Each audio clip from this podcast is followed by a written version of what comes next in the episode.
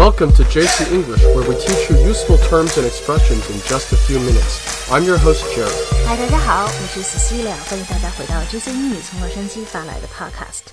最近美国又爆出了一个大新闻呢、 Yeah, in recent months, Jeff Bezos, founder of Amazon and the world's richest man, has been in the news, but not just for his business success. 那这一次呢，Amazon founder 亚马逊的创立者 Jeff Bezos，也就是世界上的首富哈，又登上了新闻头条。但是这一次呢，并不是因为他某个商业举措， Back in January, Bezos and his wife of 25 years, Mackenzie, announced they were getting a divorce, which was spurred by an affair that he was having with another woman. Bezos 宣布呢，在经历二十五年以后，他和妻子 getting a divorce 离婚了哈。那么根据媒体报道呢，起因是他和另外一个女人有 affair 婚外情。那今天呢，我们就来聊聊这条新闻。我们的节目文本呢，可以在微信公众号 JC 英语的推送文章里找到，大家可以关注一下。 An affair in this context means cheating on your partner or spouse. It often leads to a married couple getting a divorce. Having an affair 就是我们俗称的劈腿。Jeff Bezos 呢，本来 是个很顾家的男人形象哈，结果这个新闻出来以后呢，一下子人设崩塌了。 There are also a number of other ways to describe a couple going their separate ways. 那么形容两个人分手有很多种说法，比如说 going their separate ways。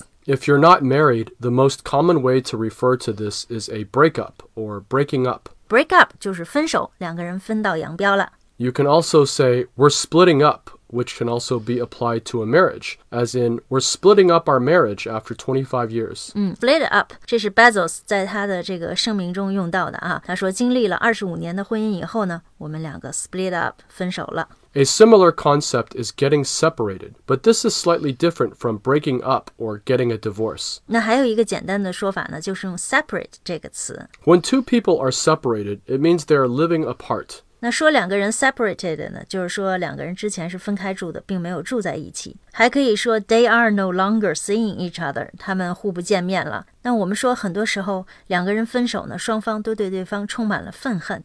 Yeah, but in the case of the former Mr. and Mrs. Bezos, it sounds like they have reached an agreement and are divorcing on amicable terms, which means they don't hate each other, more or less.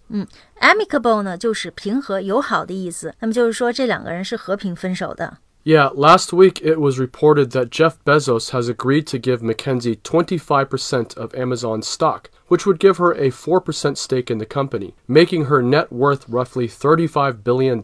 嗯，那么下面重点来了哈，Jeff Bezos 的前妻呢，获得 Bezos 拥有的 Amazon 百分之二十五的股份，也就是 Bezos 公司呢百分之四的股份，立马身价大涨，坐拥 thirty five billion 三亿五千万美金。 This means she will become one of the world's richest women, while Jeff Bezos, even after giving up such a large share of his company, will remain the world's richest man. 那么这样的财产分配呢，让 Bezos 的前妻成为世界上最有钱的女人之一哈，will become one of the world's richest woman。而 Bezos 呢，还是 the world's richest man，世界上最有钱的男人。那么与很多离婚的狗血剧情相比起来，两个人真的是友好而和平的解决了他们的争端。那我们今天的节目就到这里。如果您想每天收听有趣实用的双语节目，可以在微信公众号 搜寻 JC 英语。升级我们的会员课程，我们会员课程呢非常的优惠，平均每天不到一元钱，每周更新六天，每个工作日呢更是更新两个栏目。好，感谢您的收听，See you next time。拜拜